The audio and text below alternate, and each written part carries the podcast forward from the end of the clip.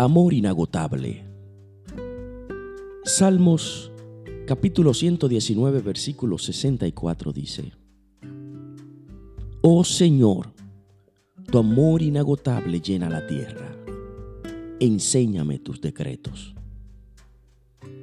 La gente está cansada e irritada en una gran mayoría por diferentes cosas. Y lo único capaz de transformar ese estado en que se encuentran es el amor de Dios, el cual llena toda la tierra, anunciando que tres cosas durarán para siempre, la fe, la esperanza y el amor, y la mayor de las tres es el amor. Se debe hacer conciencia acerca de esto y pedirle al Señor que llene de su amor y conforme a su voluntad a una humanidad que anda prácticamente en la vanidad y el orgullo. La palabra de Dios describe otras intenciones en las que se desplaza ese amor. Y dice que el amor es paciente y bondadoso. El amor no es celoso ni fanfarrón, ni orgulloso, ni ofensivo no exige que las cosas se hagan a su manera. No se irrita ni lleva un registro de las ofensas recibidas. No se alegra de la injusticia, sino que se alegra cuando la verdad triunfa. El amor nunca se da por vencido, jamás pierde la fe, siempre tiene esperanzas y se mantiene firme en toda circunstancia.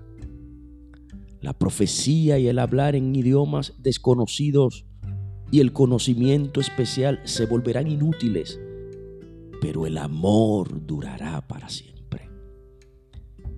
La base del convenio de Dios con el hombre es el amor.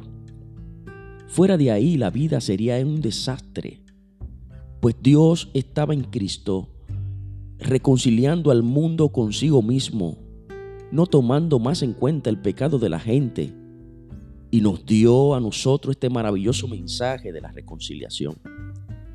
Estamos rodeados de enemigos del amor de Dios que desconocemos, pero que existen.